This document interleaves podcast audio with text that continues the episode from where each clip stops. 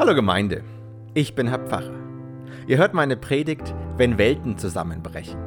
Gehalten am zweiten Advent, dem 8. Dezember 2019 in Bonsees. Der Predigtext ist ein Ausschnitt aus etwas, das Jesus zu seinen Jüngern sagt. Als die Jünger bestaunen, wie schön und groß der Tempel in Jerusalem ist, da sagt Jesus ihnen, dass kein einziger Stein mehr auf dem anderen stehen wird. Damals undenkbar, als würde eine Welt zusammenbrechen aber Jesus hat Recht behalten. Danach sagt Jesus seinen Jüngern, dass sie immer damit rechnen müssen, dass es Krieg gibt und Verfolgung und dass sie leiden werden. Aber er sagt ihnen auch, dass das Ende der Welt kommen wird. Und das ist keine Drohung, es ist ein Versprechen. Jesus wird kommen und dann wird er die Welt gut machen. Beim Predigtschreiben habe ich mich gefragt, was es für uns heute bedeutet, dass Jesus irgendwann in der Zukunft kommen wird und die Welt gut macht. Und ich glaube, es bedeutet, dass wir gelassener sein können. Aber jetzt hört selbst meine Predigt.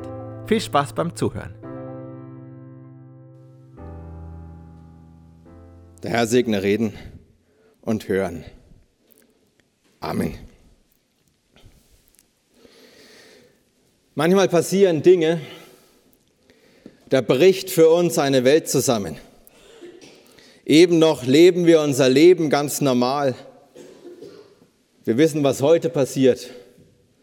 Wir haben eine Vorstellung davon, was morgen, übermorgen und in den kommenden Monaten und Jahren passiert. Aber mit einem Mal ist alles anders. Als ich die Diagnose bekommen habe, ist für mich eine Welt zusammengebrochen.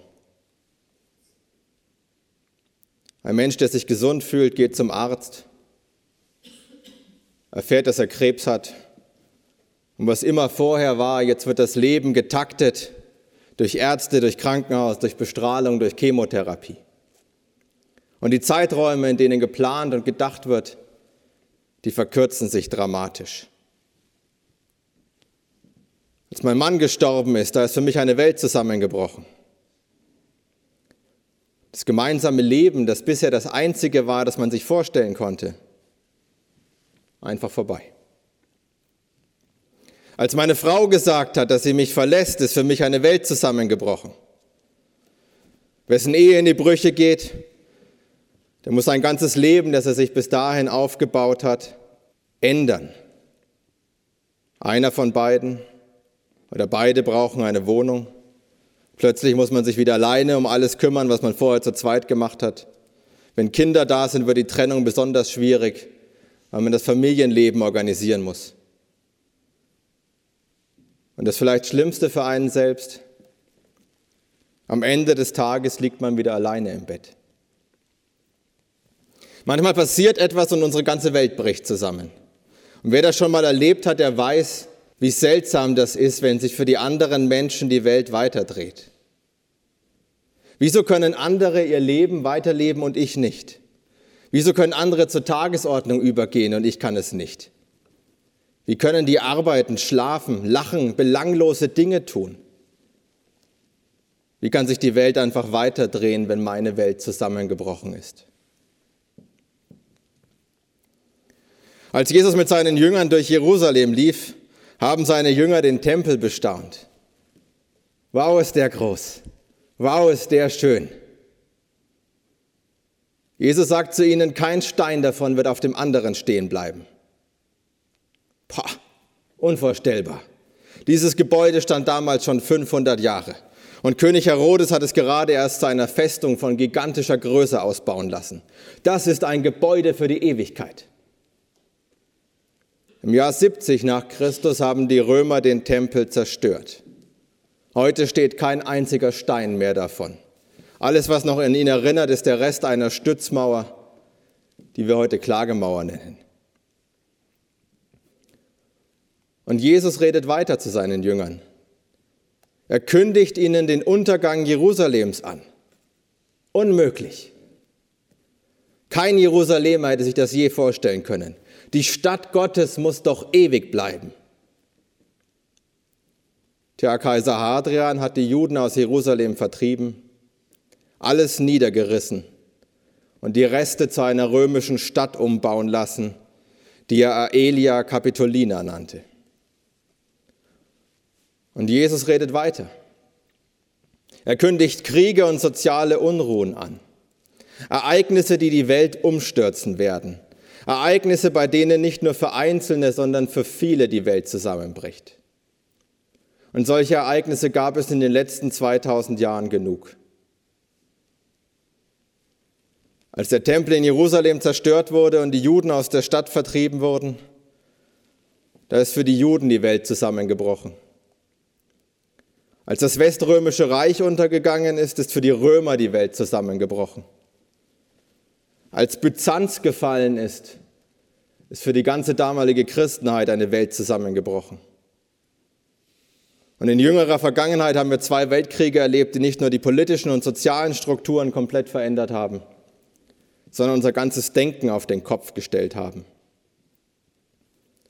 Und bei all diesen Großereignissen standen die Überlebenden hinterher da und fragten sich, wie kann es weitergehen?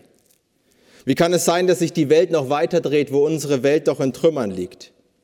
Wie können wir das verstehen und wie weitermachen? Juden und Christen standen nach 1945 entsetzt und ratlos da. Wie können wir weitermachen nach den schlimmsten Verbrechen, die die Menschheit jemals gesehen hat? Die einen haben sich gefragt, ob es Gott nicht gibt, wenn solche Dinge passieren. Und die anderen haben sich gefragt, ob sie Gott je wieder unter die Augen treten können oder er sie nicht einfach verstoßen hat für das, was sie seinem Volk angetan haben. Als Jesus seinen Jüngern sagt, dass solche weltumstürzenden Dinge passieren werden, da tut er es ganz unaufgeregt. Er sagt es nicht als Drohung und er sagt es auch nicht als Warnung, er sagt es als Feststellung. Hunger, Seuchen, Kriege, solche Dinge passieren. Punkt. Und Jesus tut damit etwas ganz Wichtiges. Er stellt damit klar, dass sie mit dem Handeln Gottes nichts zu tun haben. Nicht Gott führt diese Ereignisse herbei, sie sind einfach der Lauf der Welt. In einer Welt, die ist, wie sie ist, werden sich Menschen bekämpfen, bekriegen und töten. Und Jesus sagt uns, damit macht Gott nicht dafür verantwortlich. Und er mahnt seine Jünger, diese Weltereignisse nicht theologisch zu deuten. Meint nicht, Gott läutet mit Krieg oder mit Töten das Ende der Welt ein. Diese Ereignisse sagen allenfalls etwas über die Menschen aus, aber nicht über Gott. Wenn wir an diesen Ereignissen was ablesen wollen, dann höchstens, wie sehr wir auf Gottes rettendes Handeln angewiesen sind. Wenn das Ende der Welt kommt, sagt Jesus, dann so, dass es für alle Menschen unmissverständlich sichtbar wird. Und es werden Zeichen geschehen an Sonne, Mond und Sternen. Und auf Erden wird den Völkern bange sein. Und sie werden verzagen vor dem Brausen und Wogen des Meeres und die Menschen werden vergehen vor Furcht und in der Erwartung der Dinge, die kommen sollen über die ganze Erde denn die Kräfte der Himmel werden ins Wanken kommen. Und alsdann werden sie den Menschensohn sehen, kommen in einer Wolke mit großer Kraft und Herrlichkeit. Wenn aber dieses anfängt zu geschehen, dann seht auf und erhebt eure Häupter, weil sich eure Erlösung naht. Und er sagt ihnen ein Gleichnis. Seht den Feigenbaum und alle Bäume an. Wenn sie jetzt ausschlagen und ihr seht es, so wisst ihr, dass jetzt der Sommer nahe ist. So auch ihr. Wenn ihr seht, dass all diese Dinge geschehen, so wisst ihr, dass das Reich Gottes nahe ist. Wahrlich, ich sage euch, dieses Geschlecht wird nicht vergehen, bis alles geschieht. Himmel und Erde werden vergehen, aber meine Worte werden nicht vergehen. Das Ende der Welt kommt mit Zeichen, die nicht von der Welt sind. Nicht mit Krieg, Seuchen und Erdbeben, sondern mit dem Ende der Physik selbst. Dann und nur dann dürfen wir die Ereignisse Gott zuschreiben. Dann, wenn der kommt, für den die Gesetze der Natur nicht gelten. Aber dann müssen wir sie auch Gott zuschreiben. Denn dann heißt es für uns Christen, Endlich ist es soweit. Seht auf und erhebt eure Häupter, weil sich eure Erlösung naht. Wenn es für andere so aussehen wird, als würde es besonders schlimm werden, dann wird es endlich gut. Und dann wird für uns Christen keine Welt mehr zusammenbrechen und dann wird sich keiner mehr fragen müssen, warum die Welt sich weiterdreht, wo doch die eigene Welt in Trümmern liegt. Christus wird das Ende der Welt einläuten, aber nicht um noch mehr Schmerz anzurichten,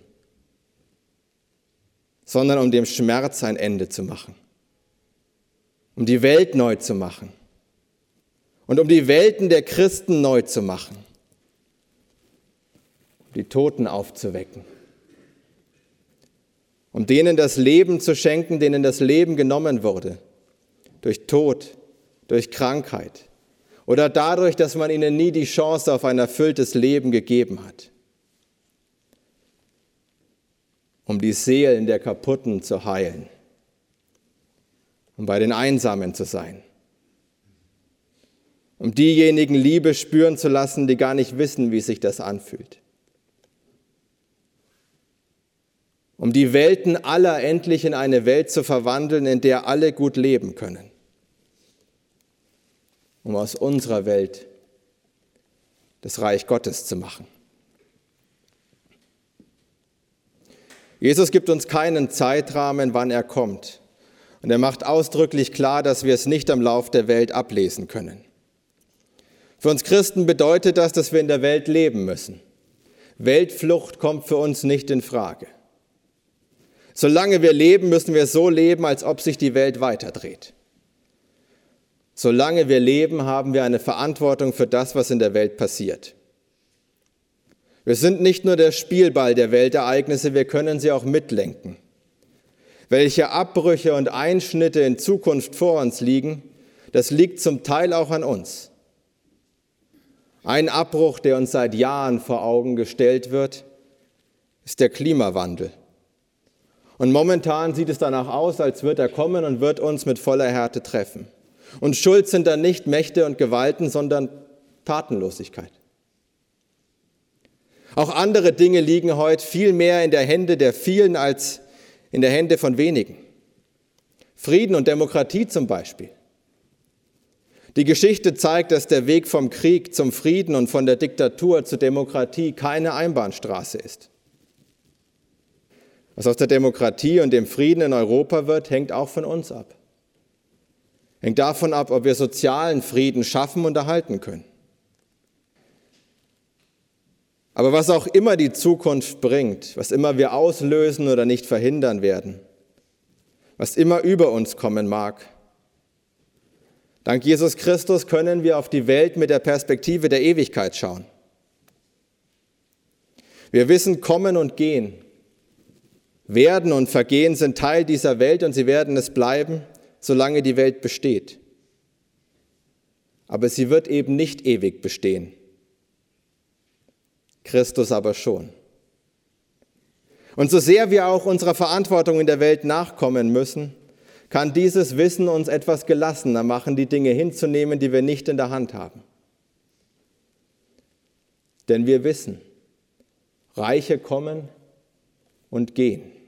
Herrscher kommen und gehen, Mächte und Gewalten kommen und gehen. Freude kommt und geht. Leben kommt und geht. Aber Jesus Christus bleibt in Ewigkeit. Und dank ihm auch wir. Dank ihm auch wir. Amen. Und der Friede Gottes, der höher ist als all unsere Vernunft, der bewahre unsere Herzen und Sinne in Christus Jesus. Amen.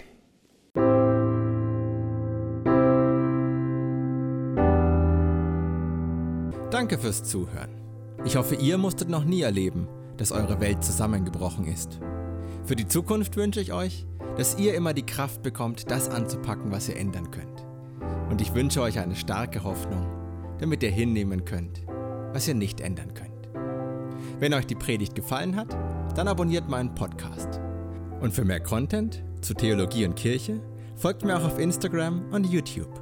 Ihr findet mich da unter dem Nutzernamen Herr-Pfarrer. Bis wir uns wieder hören, wünsche ich euch alles Gute und Gottes Segen. Ciao.